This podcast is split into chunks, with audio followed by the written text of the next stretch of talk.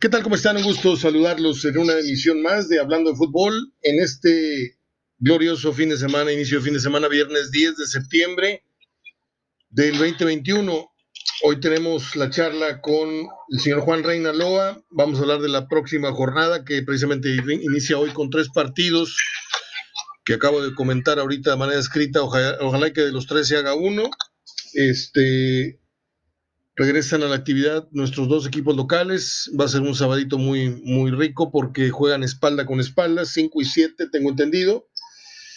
Eh, están de mantener largos los amigos de la NFL, los seguidores, porque ayer arrancó y con buen paso, con buen talante la liga. Pierde Dallas en la última jugada con Tampa Bay. No suelo meterme mucho en otros deportes, pero tampoco podemos este, hacernos de la vista gorda y decir que, pues está animando un poquito más el año en esta recta final, después de tanta, tanta desgracia. Eh, qué bueno que el fútbol, qué bueno que la NFL, qué bueno que la Olimpiada, qué bueno que estos torneos bananeros que hubo, la, la League's Cup y no sé qué, la Copa Oro, eh, pues vinieron a, darle un poquito de distracción a la gente. Las efemérides hoy están muy buenas. Eh, nada más le adelanto que cumple años un músico que yo admiro mucho, que tuve la gran suerte de ir a ver en una velada inolvidable al Chandelier, cuando era un lujo ir a, ese salón de eventos que ya quedó pues, para renta de piñatas y de despedidas solteras y cosas muy, muy tristes. El salón de Lancira, el Chandelier, que cruzaba usted la calle por la, por la calle Ocampo y, y dabas al estacionamiento y al salón. Y era una cosa impresionante. Fue en el 83 cuando eh, ese salón, eh, mi papá tenía mucho, mucho que ver con el dueño y pues, también le ayudaba con, cosas de relaciones públicas y seguridad y, yo entré colado, yo no tenía dinero, ni mi papá tampoco para pagarme un cover tan caro. Vamos a poner que en estos días ir a ver a José Feliciano me hubiera representado por la capacidad tan breve que tenía el salón, porque eran 400, 300 personas, pues yo no le miento si en ese entonces hoy estarían equivaliendo los covers a unos 5 mil pesos y más la bebida, más la cena. Fue un recital de dos horas, dos horas y media, este, y es uno de mis mejores recuerdos. Bueno, después de todo este rollo, paso a saludar a Juan Reina, uh, Juan Reina Loa. ¿Cómo te va, mi querido Juan? Gracias por estar disponible este viernes. Gracias, Mario. ¿Qué tal? Qué gusto saludarte a ti y a todos los radioescuchas e internautas de Hablando de Fútbol. Excelente inicio de fin de semana. ¿Ya platicamos o no platicamos del empate de México con Panamá? ¿Ya lo hablé contigo? Ya, ya ni sé.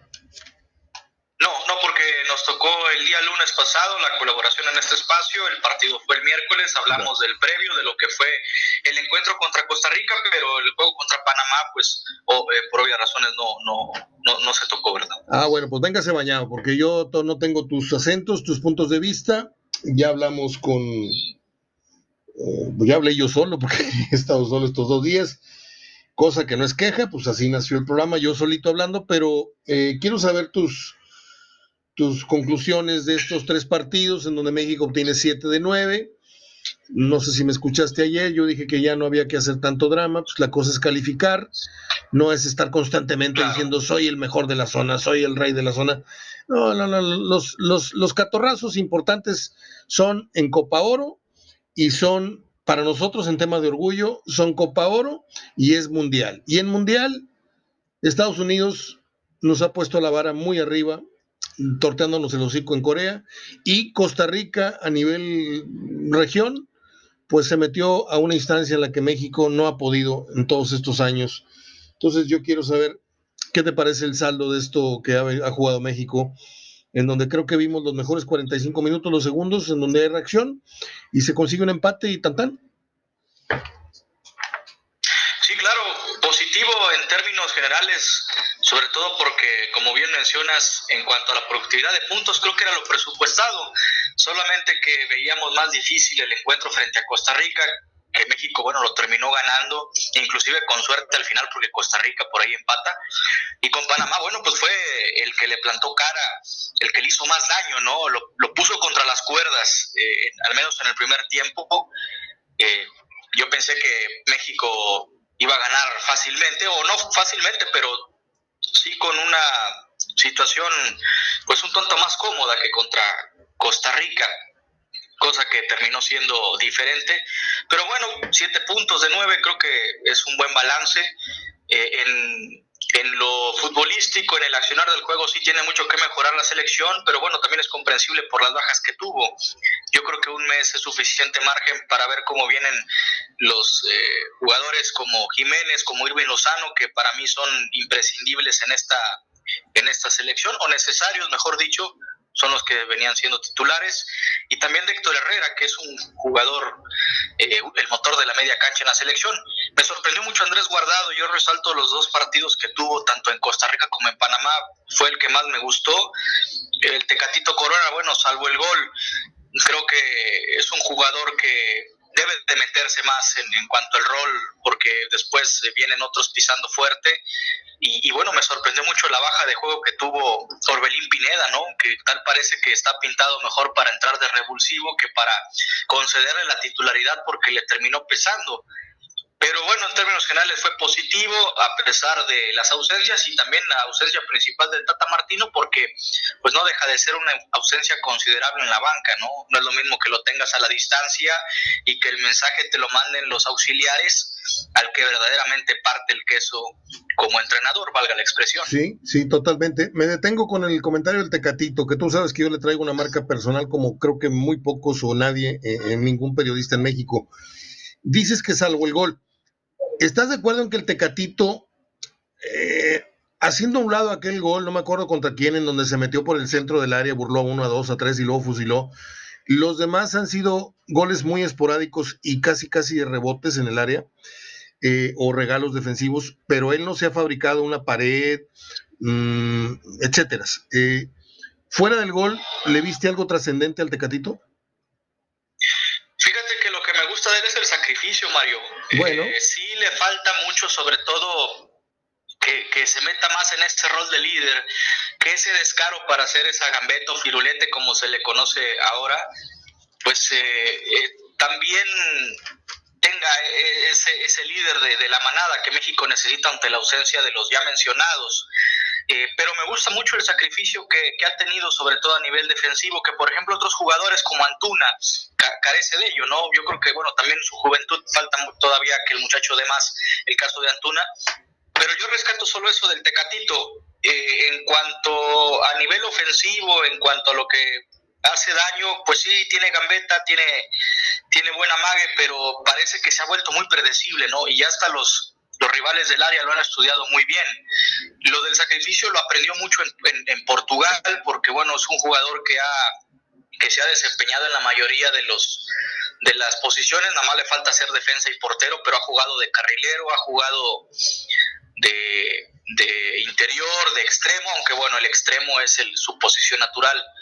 Entonces, este, pues eso es lo que yo destaco de él, pero definitivamente eh, eh, tiene que dar más, o sea, tiene que, tiene para dar más, e insisto, ojalá que pues este mes que tenga o, lo que resta del, de lo que vengan las otras eliminatorias, la otra jornada, pues eh, pueda mantener eh, o, o, aumentar el nivel, ¿no? Yo creo que le va a venir muy bien el, el juego que va a obtener con Porto, mayor rodaje en esta temporada, porque pues hay que, hay que mencionar también que él venía de un largo un largo descanso. Después de la Copa Oro no había tenido actividad porque esperaba contratarse con algún equipo europeo que no fuera, o sea, emigrar de Porto. Al final, finalmente no, no sucedió y bueno, ahora va a tener que volver a jugar con, con el club portugués y yo espero que pues aumente el nivel. Te me fuiste. Se cortó la comunicación con Juan. A ver si la retomamos en un momento más. Voy a cortar la llamada. Voy a volver a realizarla. A ver si, si ya está.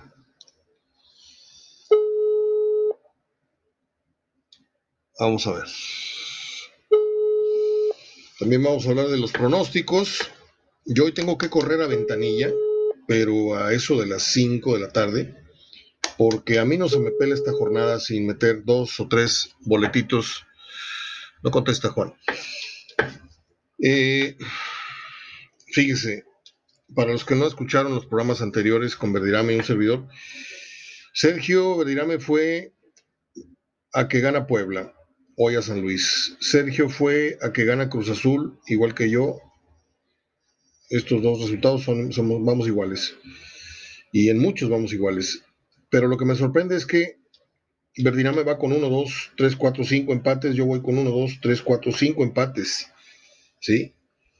Y, y pues por ahí pega el chicle. O sea, yo voy a tratar de pegarle a un parlay con tres empatitos que pueden, este, pues sí te andan pagando dos noches de hotel en Cancún, ¿eh? tranquilamente, este, o un vuelo redondito, ¿eh?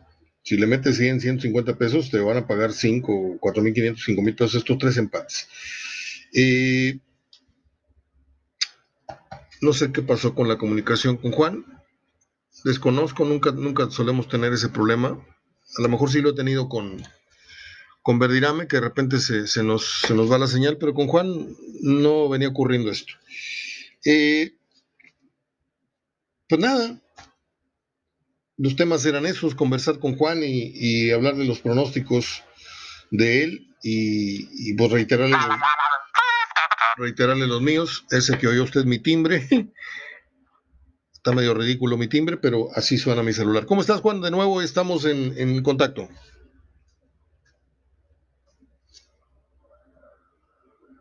¿Ahí estás? No, pues me marca y luego no se, conecta, no se conecta la, llamada, pues no, no entendí. No entendí y no entendí. Um, ¿Qué hacemos? Y yo sigo grabando en lugar de pausar. A ver.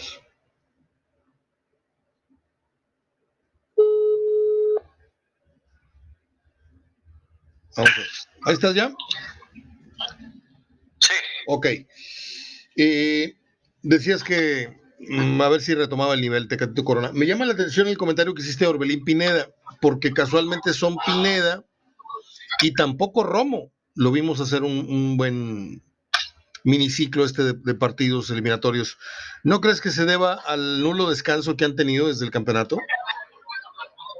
Sí, también es una, es una curva de rendimiento y yo creo que a Romo lo vimos en, parte final del torneo pasado con Cruz Azul que cerró de una muy buena manera, después los Olímpicos, y es normal, me parece, que después de ese trajín pues venga, venga la, la curva de, de, forma descendente. De Orbelín, bueno, yo espero que el muchacho, dicen que va al Celta de Vigo en el mercado de invierno, yo espero que, que le vaya muy bien, que levante el nivel, porque obviamente pues es un muchacho muy interesante, o sea, yo creo que es de los pocos que tiene el toque y que tiene la capacidad para revolucionar un partido, solo que ahora que lo pusieron de, titular contra Panamá me sorprendió que pues no, no se le vio mucho, entonces eh, son posiciones, bueno, sobre todo la de Orbelín, que le puede competir el puesto al Tecatito y es ahí donde Corona va a haber una, una muy buena competencia interesante. Ya determinará Martino el resto de la eliminatoria si Orbelino o, o, Tecatito son, cualquiera de los dos puede ser titular. Te pregunto, Juan, así sin compromiso, ¿tú crees que Orbelín, bueno, JJ Macías y Orbelín, todavía no se va Orbelín, pero ¿cuánto tiempo le das a Macías tú en el fútbol de España antes de que lo regresen? Híjole. Pues por lo pronto yo creo. O te la cambio, o te la cambio. ¿Lo ves quedándose en España, JJ Macías? Porque si se me hace difícil, o se me hace que Macías se fue muy tiernito, o sin mucho que presumir en las alforjas, pues se me hace que Orbelín por dos o tres torneos o por dos o tres goles, se me hace que tampoco. Ahora, yo Orbelín ya lo he dicho muchas veces, lo equiparo mucho con Elías Hernández, jugadores que tienen mucho fútbol, o tuvo en su caso Elías Hernández mucho fútbol, porque ya va de salida, pero que nunca tuvo el carácter, nunca tuvo la decisión de decir voy a ser uno de los mejores mexicanos, no en un torneo de pinchurrientas 17 fechas, no, en 3, 4, 5, 6 años del fútbol mexicano, decir, yo ya soy Orbelín. No, Orbelín lo conocemos hoy más por el bailable y por uno que otro golecito, y lo acabas de decir. O sea, a lo mejor le viene mejor ser un, jugador ya, ya de, de, revulsivo, de, de, relevo, porque les dan la responsabilidad y, y se chiflan y, ya, no les, ya no les va el, ser estelares, les va más el ser el jugador que de repente asoma la cabeza del fútbol mexicano y dicen, wow, ¿y ese quién es? No, ese es Orbelín, y esto y lo otro. Pero ¿cuántos años llevamos esperando a Orbelín como un jugador consolidado? Pregunto. Pues de perdido en los últimos tres años lleva. Así es. Desde que estaba en Chivas, tiene 25 años, es categoría 96. Entonces, eh, pues es una edad Sí. Yo le puedo caer mal a mucha gente porque yo soy muy exigente, Juan. Este, conmigo mismo y con los chavos. Yo, yo fui maestro muchos años y yo no, no, no era de los que permitían mucha mediocridad. Le decía a los muchachos, ¿sabes qué? Cuando hacíamos fotos, cuando hacíamos eh, eh, análisis de las películas, esto, lo otro, eh, no había mucho tiempo para, para, no, pues es que están madurando. No, no, no, no, hay que apresurar los tiempos porque este mundo gira muy rápido y los chavos a los cuales se les da mucha manga ancha para el error, se acostumbran a eso, se acostumbran a que hay mucho tiempo para corregir. No, en el fútbol, por eso pasan tantas eh, jugadores eh, que ya ni, ni, ni, memoria tienes, Juan, de cuántas promesas fallidas ha habido en el fútbol mexicano, de jugadores que prometen y prometen y prometen. Aquí en el fútbol regimontano, ¿cuántos te gustan? ¿Cuántos te gustan que haya pasado? Muchísimos, muchísimos, ya, ya ni me acuerdo de los nombres jugadores como el Carnero y el este y el otro, y el, el, chaparrito aquel que era un extremo regordete que tenía Monterrey muy, muy bajito, ¿cómo se llamaba? Este, bien simpático. ¿En qué época más o menos? No, no, no me acuerdo, hace 10 años, una cosa así. estuvo también un delantero que era un estudiante del TEC, niño bien, jugó un ratito al fútbol y su papá lo sacó del fútbol, lo metió a la empresa. Ha habido montones de jugadores, pero montones de jugadores que dices tú, órale, qué bien. Y luego los dos años, y que el Tintán, el gol, el, el y luego se fueron, y luego se fueron. Entonces, de esos estamos llenos. Por eso, como en los frijolitos, hay que, hay que escudriñar bien, quitar las piedritas y meterla a la olla nada más los frijoles buenos. Y creo que la selección mandamos por escasez de talento, mandamos a los que más o menos prometen o andan asomando la cabeza, pero yo no veo ni, ni tantito con una personalidad de selección, Orbelín Pineda. ¿eh? A lo mejor de club sí. Y para ir a Europa, yo espero que no me lo regresen a los seis meses o al año. Perdón por la, el pesimismo, Juan. No, es comprensible la, la, visión que comentas, sobre todo porque en México parece que los jugadores, pues no hay una, una edad exacta para, para madurar. Yo creo que el molde, si todos consideramos Hugo Sánchez el mejor jugador mexicano de la historia, pues hay que ver a qué edad maduró Hugo o en qué edad consideras que maduró Hugo, sobre todo en su salto a Europa y cómo comenzó a, triunfar, porque bueno, ella venía triunfando desde Pumas con Muñante, Caviño, eh, y después de ese salto a Europa y se consolida, entonces pues también hay que ver cuántos Hugo Sánchez hemos tenido. Si, si deseas meter en ese mismo costal a Rafa Márquez, pues solamente dos. O sea, yo creo que eh, volvemos otra vez a la cuestión mental, el, trabajar los valores. Más allá de, forjar el, nivel futbolístico, también tienen que, ver los valores, eh, la capacidad para asimilar pues el que seas famoso, el que ganes dinero a cierta edad, yo creo que también influye en el entorno. Totalmente, totalmente. Es pregunta de los boxeadores, ¿no? Boxeadores vienen de cuna muy humilde, empiezan ahí a ganar preliminares y guantes de oro y olímpicos y esto y lo otro. Llegan a, a las bolsas grandes y con excepción del Canelo, que ha invertido muy bien su dinero, aparte de coches, ha invertido muy bien su dinero, pero el boxeador promedio, el de, el de Tepito, el de La Bondojo, el de el de la Buenos Aires, o sea, esos boxeadores, lo primero que hacen es la cadenota, el pagarle el cohete a todos los amigos. Eh, yo fui testigo, Juan. Yo fui testigo, Juan, cuando fui a verla, fui a, cubrir varias peleas de Julio César Chávez a Las Vegas, y de repente en el lobby veía yo andanadas de, mm, perdón, lo tengo que decir, pero veía yo andanadas de macuarros en el lobby con, con, pues con camisetas muy cholas y con una banda roja que decía Chávez y, todos así muy... Y le pregunté yo al, jefe de seguridad, porque lo primero que hago yo en un hotel es hacerme dueño, hacerme amigo del jefe de seguridad para ganarme un poquito su confianza y uno que otro tip. Y eso te la paso a ti. Y Y le decía, oye, ¿y esta gente? Dijo, todos son pagados por Julio. Julio reservó todo el piso número fulano de tal. Y yo afortunadamente no estaba en ese piso. Pero los peleadores cuando van a tener un, evento en Las Vegas o en Detroit o en Atlantic City o donde me digas, se llevan no solamente a la, a la mamá, a los hermanos, a la novia, no, se llevan a toda la cuadra, ¿eh? Y, hasta el perico. Sí, hasta el perico. Y les pagan el cuento. el, animal, el animal. Sí, sí, sí. Sí, el animal. Bueno, e, esa es otra. Julio también llevaba el, animal y el perico. Lo dijiste muy bien. Sí. Este, me, me, me, me, saliste con una curva que no supe batear. Eh, bueno, dejemos ya de lado ¿no? la selección mexicana. Eh, yo dije que ya no iba a ser drama. Yo creo que vamos muy bien, 7 de 9 si no caminando ni con lujos, pero vamos a calificar, que es lo importante. Y a un año y garras, no sé cuántos días falten para el inicio de Qatar, yo me quedé con que eran ciento y pico. Este, pues yo veo entre, es como la cuenta del ponche, ¿no? Veo tres bolas, dos strikes, dos outs. O la sacamos del cuadro y este equipo florece faltando 15 minutos para el Mundial, como suele pasar hacemos muy, muy mala pretemporada de mundial, nos ganan por allá, nos ganan por acá, goleamos un equipo bananero, llegamos al mundial diciendo, ay mamita, este, será otra vez buen mundial, y no, nos crecemos ante los grandes, nos achicamos ante los chicos, como pasó el mundial pasado, le ganamos a Alemania, nos sacude o, no tenemos el resultado deseado ante Corea, o no sé, ya se me olvidó quién fue, Australia o Nueva Zelanda, no sé quién fue, pero yo ahorita veo eh, muy, muy incierto el, rumbo de México para, para, el Mundial de Qatar. Que no se olvide, ¿tú te acuerdas en qué horario se va a jugar? ¿Se va a jugar bajo, bajo el sol o, lo van a jugar de noche o cómo van a ser los juegos allá? ¿Sabes?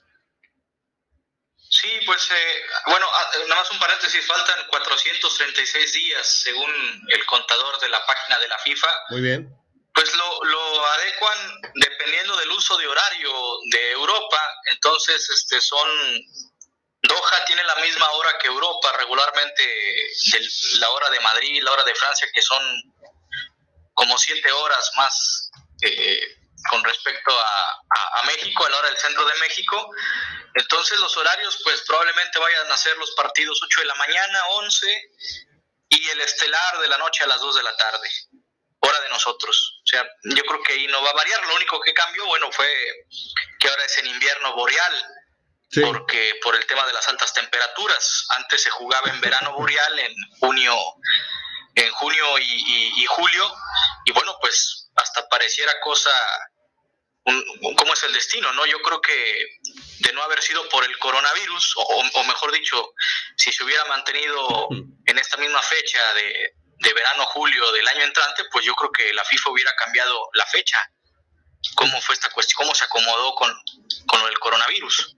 Es correcto, Juan. Te felicito. Usaste un término, una, una expresión que muy poca gente conoce, adecuan, aunque las dos adecuan o adecuan son correctas. El uso oculto prefiere la primera forma, que es la que tú usaste. Y, y, yo soy muy, muy, muy picky así para ese tipo de cosas y aplaudo tu, tu cultura en ese sentido de, saber usar palabras que de repente no, icono, icono y cosas así que la, raza a veces no sabe que si está bien dicho o mal dicho. Eh, ¿Te parece si tenemos 23 minutos casi para, para 24? ¿Quieres que cerremos ya con tus pronósticos o quieres que ahondemos un poquito más? No sé cómo andes de tiempo, no quiero abusar. Este, sí, sí, sí. Bueno. estamos eh, bien. Estamos bien, muy bien. Este, Permítame un segundito. Es que necesito darle una refrescada. Está re bueno el chisme, ¿eh? porque no sé si sepas que hay una serie que está saliendo ya al aire. Luego les digo dónde. Este, eh, nada más te digo, nada más te digo todo. Mónica Lewinsky contando su verdad. Entonces yo soy un señor que ahorita tiene chorrillo, que toca el sax y que tiene chorrillo en estos momentos porque, pues otra vez se vuelve a, a, salir a, la palestra el tema de Lewinsky y, todo aquello que pasó en la Casa Blanca. Messi rompe el récord de, de, Pelé con más goles para un seleccionado sudamericano. ¿A ti te parece que es un récord pues así como para, para que se te salgan las lágrimas. O sea, el día que alguien le rompa el récord a Pelé de las tres copas del mundo, ahí sí yo lo cargo en hombros. ¿eh? Fuera de eso, no, no, no, no hay récord que valga contra Pelé. No, pues obviamente es un récord menor, o sea, porque tomando en cuenta, digo, no por porque Pelé lo haya, lo haya hecho, sino por la similitud de, de ambas figuras. Yo creo que Messi ha roto o posee mucho más récords que, bueno, pues este récord de Pelé simplemente queda para la anécdota y el verdadero reto pues es el de la Copa del Mundo.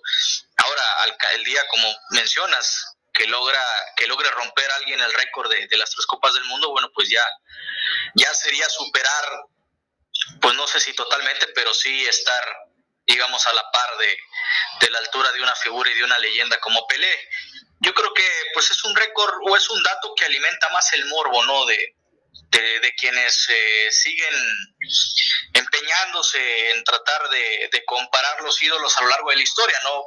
¿Cuántas veces se le ha comparado con Maradona?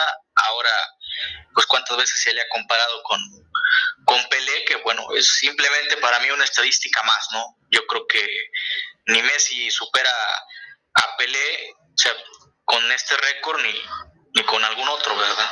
Muy bien. Bueno, vamos a hacer la pausa de la media hora. Son en este momento las 12.33. Estamos grabando la conversación con nuestro querido amigo Juan Reina Loa. ¿Cuándo cumples años, Juan?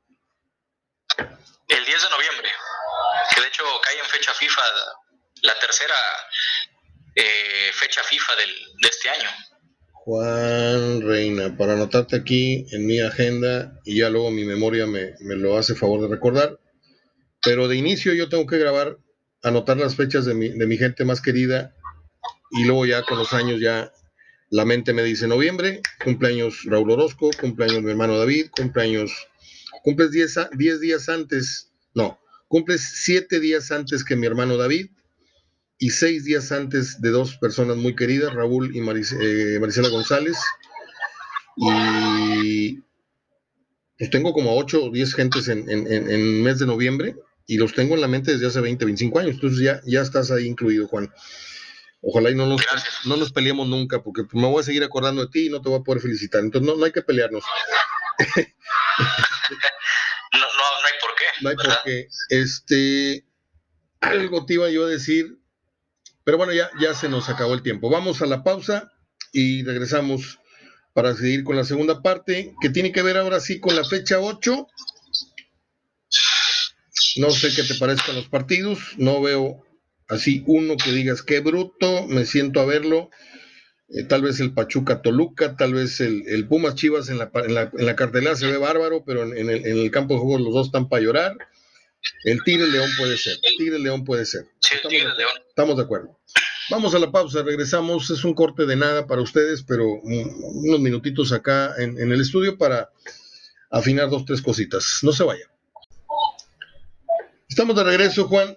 Fíjate que eh, agradezco a la gente todos los comentarios que, hizo el día de mi cumpleaños y luego me siento muy avergonzado porque yo publico una, un, post para felicitar a los periodistas en su día y la gente se me viene otra vez con muchas felicitaciones, cosa, cosa que agradezco, ¿no? Pero pues ya son muchas felicitaciones de tu cumpleaños, luego la del Día del Periodista Internacional, y agárrate que el 14 es Día del Periodista Deportivo, entonces van a decir, este chiflado nada más quiere que lo estén felicitando. No, yo lo hice para felicitar a los no pocos periodistas que yo respeto, entre los que te encuentras tú, en mi página de Facebook. Este, y te quiero informar que como uno de mis regalos de cumpleaños, me acaba de llegar ayer una consola de audio con la cual pretendemos mejorar la calidad, que las llamadas ya no salgan como llamadas al aire, sino como con el audio original de una llamada y no un teléfono puesto en el micrófono, pues. O sea, que agarrar la llamada directamente a la consola y que salga tu, tu voz natural, como si estuviéramos hablando. Eh, nada más déjame dominar, le, hablo, le aviso a la gente que déjame dominar, eh, porque no soy nada técnico. Ahí el, el, ducho era mi amigo Julio, mi hermano Julio Olivo. Pero una voz me dijo desde allá, desde el más allá, dijo, no seas flojo, cómprate la consola y haz lo que yo hacía por ti. Tú puedes. Entonces, este, pues mi, mi, vieja me regaló la, la consola y y apenas hoy le voy a empezar a inteligir. Pero lo que yo te quería decir es que necesito saber si tienes cuenta de Skype para, porque para poder eh, grabar ese tipo de archivos necesito marcarte a Skype y voy a ver si lo puedo hacer también por, por WhatsApp. Pero eh, el aviso es para la gente que esperen, no sé si para el próximo año o, para estos meses que restan, pero ya empiezo a, picarle y a moverle para ver si yo solito entiendo el proceder de la, consola.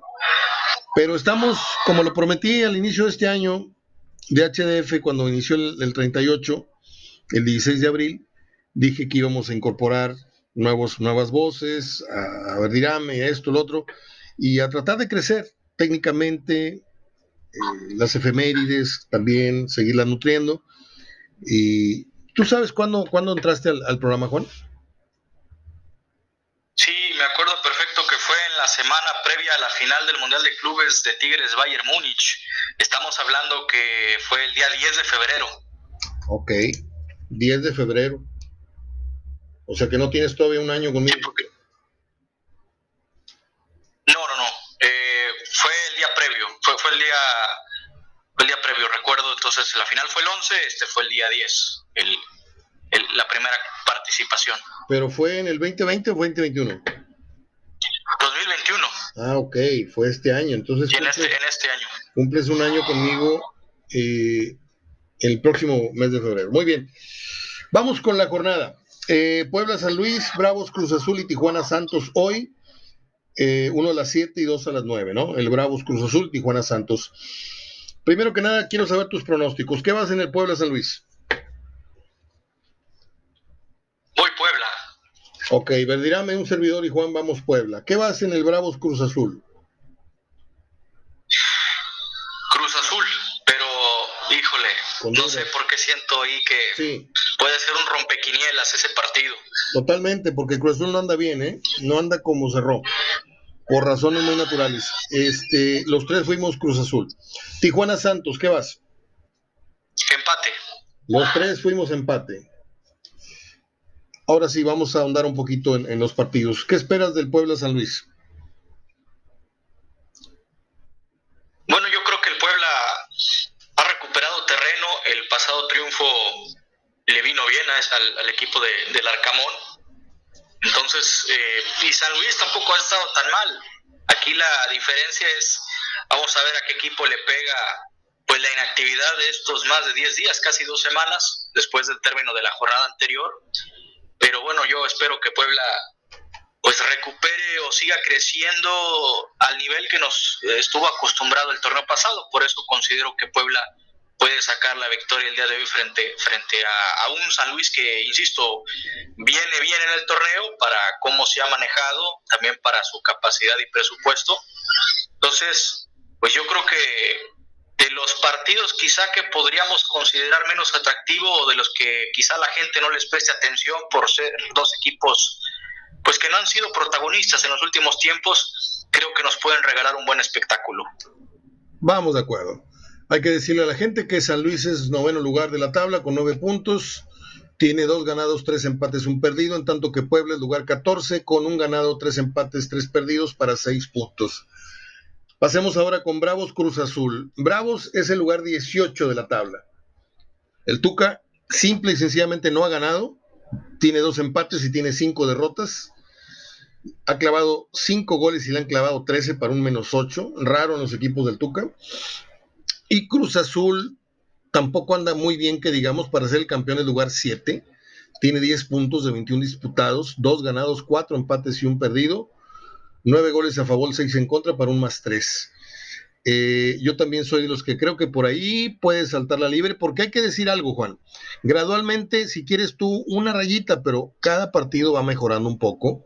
Se nota que está lento el trabajo están medio burros los jugadores que tiene eh, eh, eh, el Tuca en esta oportunidad, pero pues es como el maestro, ¿no? Que vas, vas subiendo de nivel, de promedio en, las calificaciones del grupo y poco a poquito, poco a poquito, yo creo que Juárez, este, está claro que no lo van a correr, y así patalee media afición o la poca, mucha afición que haya, Miguel Ángel no lo va a correr, porque es una de las llaves que tiene eh, el contrato. Si quieren que esto jale, el Tuca aquí se tiene que quedar por lo menos seis torneos. Y cómprenme y cómprenme, ya verás lo, que viene en camino. Pero este sí creo que puede ser un, partido que le puede de repente dificultar a Cruz Azul si no se pone las pilas el equipo de Juan Reynoso. Sí, de acuerdo, de acuerdo. Puede, no hay que descartar el empate. Ya el triunfo de Juárez, pues sería algo, sería una total sorpresa, ¿no? Yo creo que sería hasta la sorpresa del torneo en lo que llevamos, pero pues no hay que descartar el empatito, ¿no? Muy bien. Vamos con los partidos sabatinos y, los dominicales y todo lo demás. Atlas Monterrey a las 5 de la tarde, Estadio Jalisco. Fuimos Verdirame y un servidor empate. ¿Tú qué vas? También empate. Digo, no por llevar la misma corriente, pero pues eh, por la forma en cómo han estado los, los equipos, tanto Atlas como Monterrey, ese invicto que tiene Monterrey, que se ha sostenido a base también de empates, de asegurar primero el funcionamiento en la defensa. Yo creo que son dos equipos que están cortados más o menos por la misma tijera, tanto el, el defensivo Vasco Aguirre como también el ordenado y defensivo Diego Coca. Yo aquí voy empate y en oscurito tal vez Atlas. ¿eh? eh Tire León. me fue local, yo fui empate. ¿Tú qué vas? Híjole, ese me gusta, está para cualquiera, Mario, por las propuestas de ambos equipos. Muy bien. Creo que ligeramente, yo veo ligeramente superior a León por la dinámica que se ha impregnado, pero pues no descarto que Tigres mañana dé el golpe sobre la mesa y yo creo que me voy más por la intuición y creo que Tigre saca la victoria. ¿Crees que o sabes si a línea de inicio en Guiñac, que ya está listo? Ah, y también se anuncia que por ahí el, payasito este de la tele anuncia que Dueñas prácticamente está fuera de Tigres, ¿no? Sí, aunque el caso de Dueñas eh, se va a mantener como, como titular porque Carioca todavía no está bien y, sí, Guiñaga estaría iniciando, a mí me parece muy aventurado. Yo creo que Guiñac, uno comprende que, tiene ese ímpetu, no el francés, pero pues me parece si va saliendo de una inactividad de casi eh, mes y medio después de los Juegos Olímpicos, me parece aventurado que empiece de titular, pero bueno, es Guiñac y sabemos la jerarquía que tiene. Y bueno, por otro lado, la duda de, de que también ha estado lastimado el diente López, que para mí es un poco más preocupante la cuestión del diente, está ahí en duda, pero eh, bueno, yo espero que le venga bien el, el, regreso de Guiñac a Tigres, pero sí me parece un poco riesgo que Guiñac inicie. ¿Te hubiera gustado verlo más entrar al minuto 60, más o menos? Sí, claro, digo, aplaudo el profesionalismo y el ímpetu que, que, tiene, pero me parece que también por su misma edad debe de cuidarse, ¿no? Debe de tratar de, de, cuidarse, dosificar las cargas y también, como dicen, el, el, el, oro no está para bollos y ya sabemos los antecedentes que han habido en este torneo con, con sus compañeros, pues también, también no hay que descartar cualquier situación que se pueda presentar. Y por el otro lado, Tobán, que se reveló, entre comillas, esta semana al decir que él está para titular. Yo creo que el muchacho está pagando muy buena adaptación. Y bueno, yo espero que este partido se vea eh, el jugador que, se trajo a Tigres. Yo espero que sea su partido de consolidación. ¿No sentiste así como que de doble filo la, declaración de Tubán? Como, pues sí, vine y, como que no, no vine a hacer banca, o sea, pero como diciendo, nada más que esté a tiempo van a ver que no voy a hacer banca. Pero a la vez la siento como una amenaza, de que a mí no me banqueen más de la, más de la cuenta, que no vine a eso pero también deja entrever que él mismo que no está en, el nivel, pero que cuando esté no va a permitir que lo banqueen. Eso es lo que yo leo entre, entre líneas, pero no sé si tú. El siguiente partido es América Mazatlán.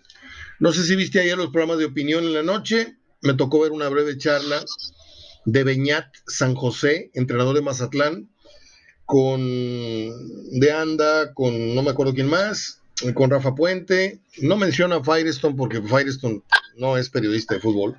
Él es periodista de béisbol, de la Ruta México y todo demás, y, venido a, moderador y a opinador de, fútbol, pero él y Murrieta y son colados en este tema del fútbol.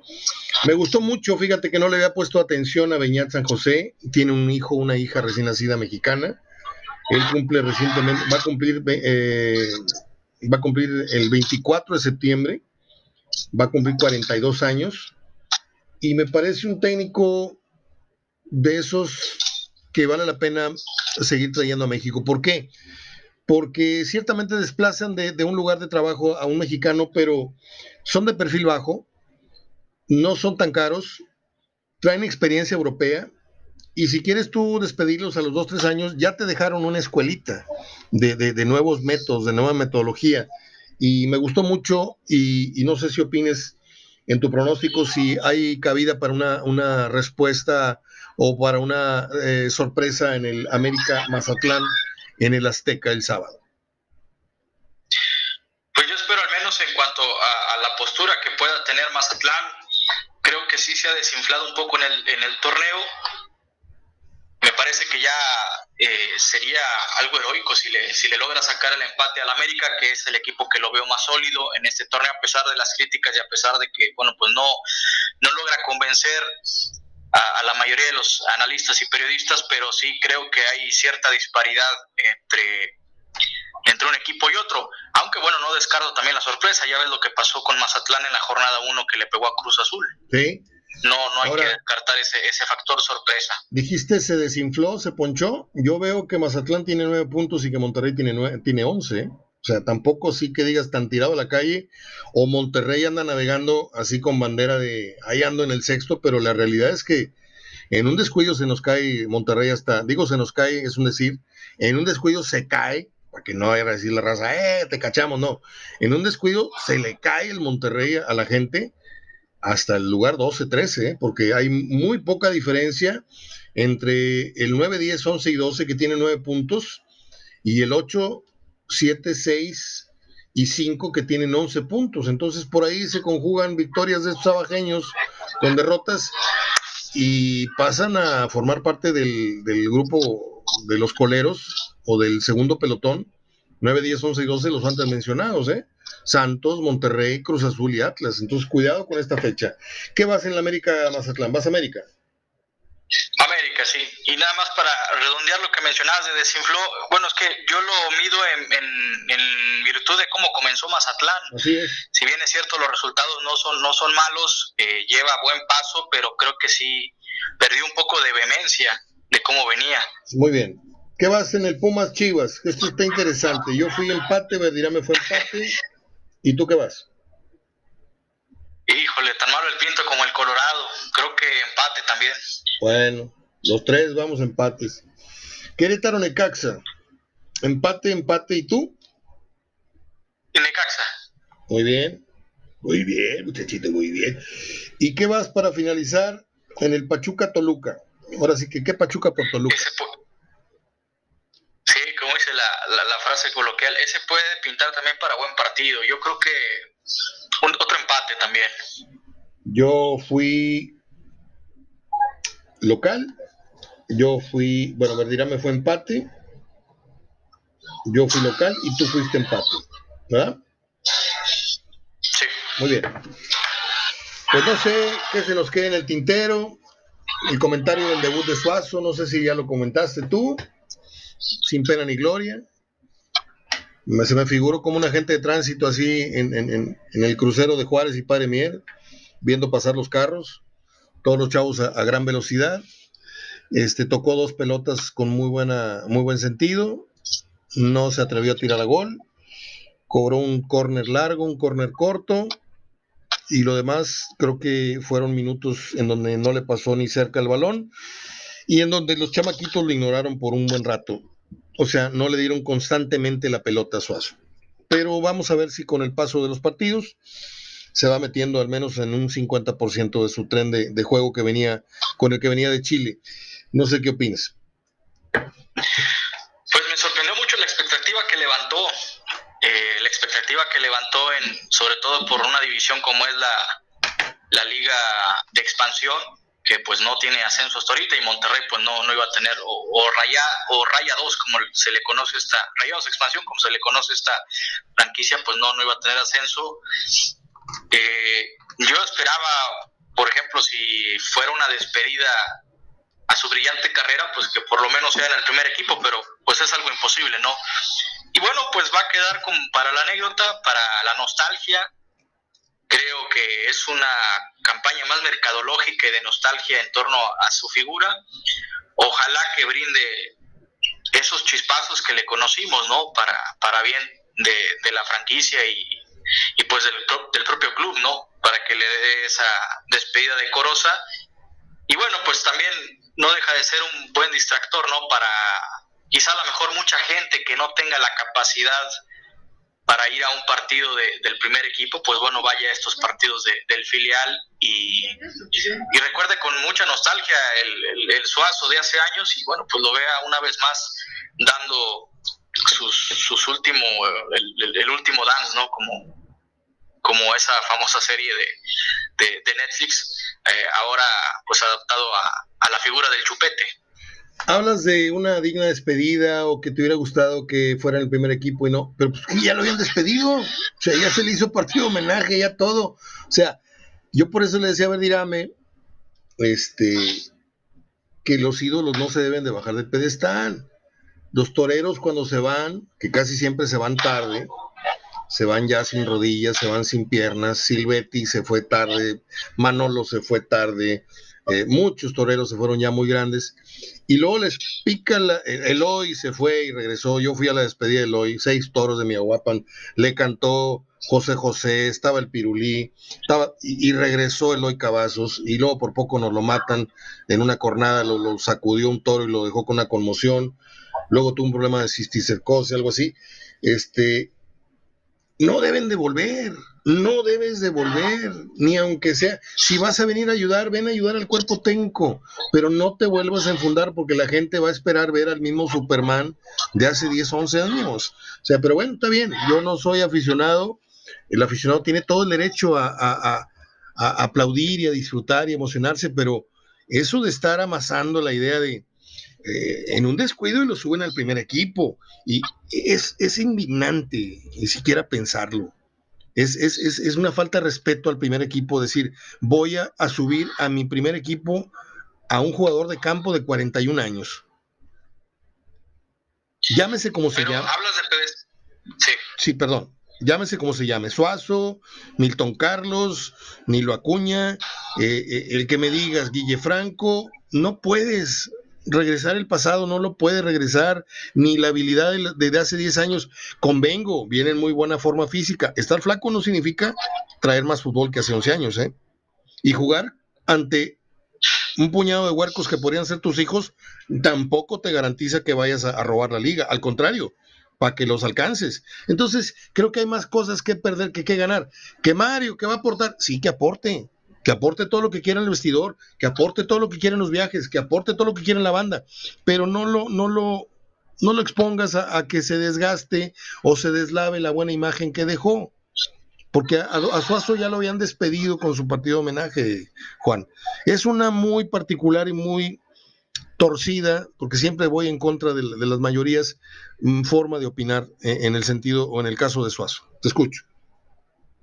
No, no, sí, claro, te comprendo y sobre todo respeto. Pero hablabas de pedestal. ¿Tú consideras que se degenera la imagen de Suazo como ídolo, como prócer que, fue del Monterrey, exhibiéndolo de esta manera? Sí, sí, porque pues no es lo mismo tener el póster de Tongolele este, o de May de los años 70 a verlas ahorita haciendo el ridículo los programas estos de, de, de, risotadas de dices tu nombre, espérame, este, la señora ya no sabe ni qué cara tiene, si es un transformer, o, sea, no digo que haya sido la, más hermosa, pero las, las, las bailadoras y los toreros y los hay que quedarse con su estampa, la estampa, la fina estampa. El mejor, el mejor suazo fue el de Bucetich, fue el de hace no sé qué tantos años, 2010, no sé cuánto. No se va a caer desde el, estatus de que es el mejor de todos los tiempos para el Monterrey. Sí lo tiró eh, numéricamente Funes Mori, pero no lo tiró en realidad como mejor jugador, porque Funes Mori ha roto el récord a base de fallar y fallar y fallar. Y pues es como estar clavando un clavito, te vas a pegar en el dedo cinco veces y al, sexto le vas a pegar al... Ese es ese suazo, que tendría los dedos permanentemente hinchados de tantas veces que ha fallado y se ha pegado en, el dedo. Suazo no, Suazo le dabas tres, te metía dos. O sea, Suazo le dabas dos, te metía una. Tenía un nivel muy bajo de error. Y este hombre ha sido hoy récord, hombre récord en Monterrey, a base de una constancia, comillas, de fallar y meter una de las cuatro que tiene, fallar y meter una de las seis que tiene, fallar y me, y pues obviamente ya tiene un, montón de años jugando en Monterrey, tarde o temprano se le tenía que dar esta, esta situación, pero mejor jugador que Suazo no es, ahí no pasa. El tema es en que es un arte retirarse a tiempo, Juan. Los buenos cronistas se van antes de perder el vértigo de su narrativa, antes de perder el timbre de su voz, antes de perder el respeto de su audiencia. Don Roberto fue un gran narrador, yo te lo digo, cuando narraba en la FB, cuando narraba en los inicios de la RG, pero sus 20 últimos años fueron lamentables, lamentables. Lo que pasa es que la gente ya se quedaba más con el timbre y con el, y con el ajo que le ponía, pero tú analizas las crónicas, el gol que le mete Nilsson al Atlante desde fuera del área, memorable, un gol con el alma en el área. ¿Cuál área, señor? Si el tiro fue fuera del área, ¿cuál área? Con el área en el corazón. El gol de Maradona, el mejor gol en la historia de los mundiales, supuestamente. Un gol bien bonito cuando oyes la narración argentina, oyes la narración de acá y de allá, es tu nombre. Está llena de, arte, está llena de, Y acá nosotros diciendo que fue un gol bien bonito. O sea, hay que saberse retirar a tiempo, Juan. Ese es todo, este es todo mi cuento. Y, que, y ahí cerramos el tema porque ya me estoy enojando. Yo te iba a comentar otra, otra situación, pero mejor ahí, le, dejamos. A ver, échale, échale, échale. Hay, siete minutos. Sí, eh, para poner en la palestra, ¿no consideras que, bueno, que eh, se pretende dar un golpe de mercadotecnia para levantar la franquicia o es por la ausencia de ídolos en la actualidad en el Club de Fútbol Monterrey? Ambas votes, son las dos. Y me parece lamentable, ¿sí? Que pues tengas que ir al panteón a desenterrar al muerto y tomarte una selfie con él para decir, miren, no está totalmente desfigurado a pesar de que hace, hace 10 años que se murió. Y, vengan a tomarse una selfie. O sea, ahí ya está enterradito, ya déjenlo, déjenlo ahí. Déjenlo que su memoria y su figura se engrandezca en el café y en los recuerdos y en las páginas de los periódicos cada vez que se venga la fecha del gol que le metió Osvaldo en la final, de los, de los goles memorables, de esto, del otro, de la polémica, sin muy poquitos goles en clásicos, que Suazo siga siendo la leyenda pero ya en, el pedestal, no abras el ataúd y no lo veas en las condiciones que está hoy. No, lo, no, no es permisible eso. O sea, obviamente la mercadotecnia pues, pega. ¿Por qué? Porque hay un montón de gente que dice, vamos a ver a Suazo, sí, cómo no. ¿A cuál Suazo vas a ver? ¿A cuál, a cuál Suazo crees que vas a ver? ¿Al que, al que va a lucir la pelona ahí caminando en, en la cancha? Sí. ¿Al que de repente te va a meter un gol? Sí pero vas a ver a un Suazo en un 25% de su rendimiento original. Nada más que, pues vamos a vender camisetas, vamos a vender boletitos y vamos a aprovecharnos de que Suazo, pues trae también el entusiasmo, le vamos a ofrecer una ayuda en lo que a la escolaridad del muchacho se refiere y un huesito en la institución. Órale, vente.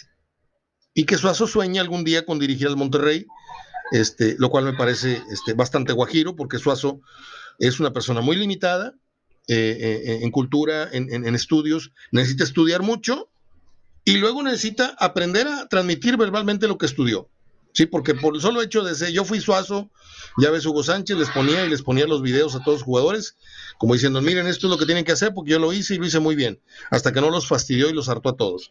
Y está fuera del fútbol, eh, nada más en, los medios hablando. Pero bueno, ahí estuvo el tema Suazo, no sé si, si me quieras este, contrapuntear si dije algo que no está en tus, en tus conceptos. Eh, pero yo soy muy celoso, como decía el Comanche, yo soy muy celoso de mi deber. Yo no me muevo de la idea de que los grandes futbolistas deben dejar el listón, deben dejar la varilla muy alta. y no ellos mismos bajarla con regresos fallidos. Por las razones que tú quieras, económicos, mercadológicos, porque te pegó la nostalgia, porque el jamacón me llegas por... No, es la tentación más grande que hay. Volver a tomar los trastos, volver a calzarte los, los tachones, volver... No. Cuando se dice me fui, me fui. Y que queden ahí todos tus discos, que queden ahí todos tus goles, que queden ahí todas tus orejas, todos tus rabos, y que quede el deseo de la gente por volverte a ver. El deseo. Y nada más. Es todo, amigos. Ah, perdón. ¿Qué pasó? es todo, Juanito. ¿Algo más que quieras agregarle a este, a este viernes sabrosón? Déjame te digo rápidamente para que también te. Yo sé que no, no te gusta el cine, pero aquí te voy a No, sí me gusta, pero no me considero experto. Soy un neófito en el séptimo arte en cuestiones de de pues los nombres de los actores identifico muy pocos, obviamente no sé discernir técnicas tampoco de, cine, actuaciones, pero bueno, me gusta mucho, fíjate, disfruto mucho el cine mexicano. Yo también. Me gusta mucho varias películas del cine mexicano. Yo acabo de ver hace dos semanas una de los años 60 que se llama Juventud sin Dios, es con Joaquín Cordero y con Julio Alemán. Y lo interesante de esa película es que es, un sacerdote que, dirige a un equipo de fútbol americano. Y los chavos no lo sabían, hasta media película se enteran de que su coach era un sacerdote. Pero lo más interesante, haciendo un lado si era buena o mala película, este, era que en, esa, en ese filme sale Sonia Alarcón, sale el mago Septién, sale Ángel Fernández y no me acuerdo si me olvido de otro cronista, pero se ven fantásticamente jóvenes narrando ahí las acciones de cada jugada. Este, y le tomé una foto a, la, película, a la pantalla, para, que la gente viera cómo, cómo lucían en esos años eh, esos grandes cronistas que ya no hay de ese, calibre. Un día como hoy nació, eh, déjenme ver cuánto tiempo tengo, me queda un minuto, no la voy a librar, permítame un segundito. Ahí les voy. Ahí les voy rápidamente, ¿eh? no me voy a tardar nada. Esto lo publiqué hace rato en mi muro. A ver, ¿cómo se abre esto? Pues sí, les decía, llegamos otro viernes y aquí seguimos respirando, gracias a Dios. Ni tan botanero el viernes, ya les dijimos los partidos que hay. En lo que a las efemérides de la farándula se refiere, hoy cumple 76 años el gran José Feliciano, recordado por aquel memorable tema ¿Qué será? que originalmente se grabó y se dio a conocer en Italia por el dueto Richie e Poveri. Eh, aquellos que cantaban Será que te amo, será que te amo, aquí en español será que por lo que te amo. Eh, ellos cantaron Che será para el Festival de San Remo en 1971. Pero José Feliciano lo hizo famoso el tema con su voz y su guitarra en prácticamente todo el mundo. Me declaro muy, muy fan de José Feliciano. Tengo, sin exagerar, por lo menos el 50% de su producción discográfica en compact disc, en cassettes y ahora en, estos archivos nuevos. Y uno de mis mejores recuerdos de los cientos, tal vez 200, 300 conciertos que yo haya asistido en mi vida con mi papá y por mi cuenta. Hablamos de conciertos de música pop, de palenque, de, de eh, el chandelier, de el Galas del, Gran Plaza. Fueron muchísimos eventos, le, juro que no le exagero, fueron muchísimos eventos eh, con los que anduve con mi papá. Eh, pero uno de los más recordados para mí fue en el chandelier del Hotel Ancira, el recital de José Feliciano en 1983. Yo estaba emocionado como si tuviera yo enfrente a Paul McCartney. O sea, de ese tamaño, mi admiración por el señor Feliciano, que incluso le di la mano en el, en el lobby y pues no me saludó porque no atinó. No, no es cierto. Sí me dio la mano. Este, esto fue por allá a inicios de los ochentas. Gracias, papá, por ese recuerdo. También cumpleaños Amy Irving, 68 años, famosa por haber sido esposa de Steven Spielberg y por haber participado en aquella famosa película en la que volaron las palomitas en la última escena. La película se llamó Carrie. Eh, ella, Amy Irving, era la mejor amiga de la poseída amiga eh, cuando la hacían enojar. Ahorita no me acuerdo cómo se Sissy Spacek era, era creo que la, la actriz principal de Carrie. En 1960 nació un gran tipo, un tipazo, hay que reconocerlo, tiene un porte interesante y además muy buen actor, se llama Colin Firth, el del discurso del rey, el del diario de Bridget Jones, el de estas películas palomeras a morir que se llama Kingsman. Eh, les dejé por ahí un link eh, publicado en mi página con un escandalazo que hay ahorita de faldas de cuernos, muy, muy feo, que le puso los cuernos a su esposa, Colin Firth. Y por último, termino con eh, el tema de la, Lewinsky, que hay una serie ahorita que luego les voy a decir.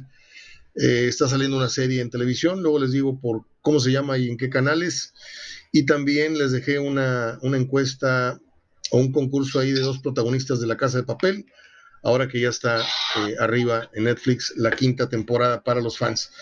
Con eso termino yo el escrito y mi comentario para ustedes en radio. Juanito, gracias por quedarte y por aprender un poquito de esto otro que nos encanta, que es las efemérides, la farándula, el cine, eh, etcétera, etcétera, etcétera. Te mando un abrazo. Gracias, igualmente el abrazo recíproco para ti y para todos los radioescuchas y de nueva cuenta gracias por la oportunidad del espacio y nos estaremos escuchando en otra ocasión. Domingo en la noche o lunes a mediodía estamos grabando. Claro que sí, estaremos a, la orden. Gracias, Juanito. Hasta luego. Gracias. Buen día. Buen día. Es Juan Reina Loa. Y yo soy Mario Ortega hablando de fútbol. Feliz como una lombriz. Este, ¿cómo le diré? Yo anoche di por terminado. no puedo revelar muchos datos porque son muy íntimos, pero yo anoche con un gran chapuzón este, di por terminados los festejos oficiales de lo que fue mi aniversario número 60. Estuvo muy, muy bien la noche de ayer. Eh, la cena, la ida al súper, el postre, todo lo demás. Y hoy es viernes botanero. No sé si poner este carnita. Tenemos bastante carne ahí congelando. Mm, no sé, no sé. A mí me pone muy feliz los fines de semana tener a mi madre de 82 años con sus problemitas de la pérdida de memoria gradual, todo esto, pero la veo feliz, regando sus plantas, este, paseando con su perro, con nuestro perro, el tatú, y doy gracias a Dios todas las mañanas, doy gracias a Dios de ser uno de los afortunados que todavía tienen a su madre en medio de esta pandemia, que no la ha tocado, que la hemos cuidado mucho, que yo y mi hermano nos hemos cuidado mucho para cuidarla luego a ella. Y créame, créame, me, volví muy chillón, si de por sí ya lo era, me volví muy chillón a partir de mi cumpleaños, porque veo a mi mamá tan, tan, tan feliz y a la vez tan distante, tan inocente de lo que está pasando fuera de la reja, de, fuera de los límites de mi casa.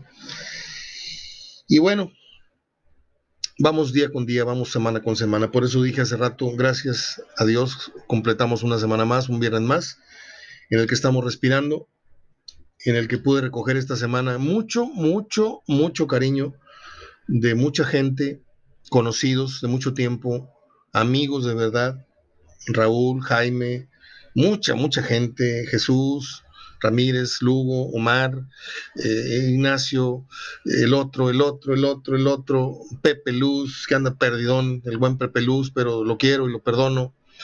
Este, yo no perdono a nadie, solo se perdonan. Este, ¿quién es uno para perdonar? Quiero decir. Eh, por eso estoy tan feliz, porque completamos una vuelta más al sol, como dicen, y no solamente se, reafirman los lazos de cariño, sino se van agregando. Y yo todos los días tengo como, como hábito darle like, poner corazones, poner abrazos, poner me importa a publicaciones de gente que no conozco.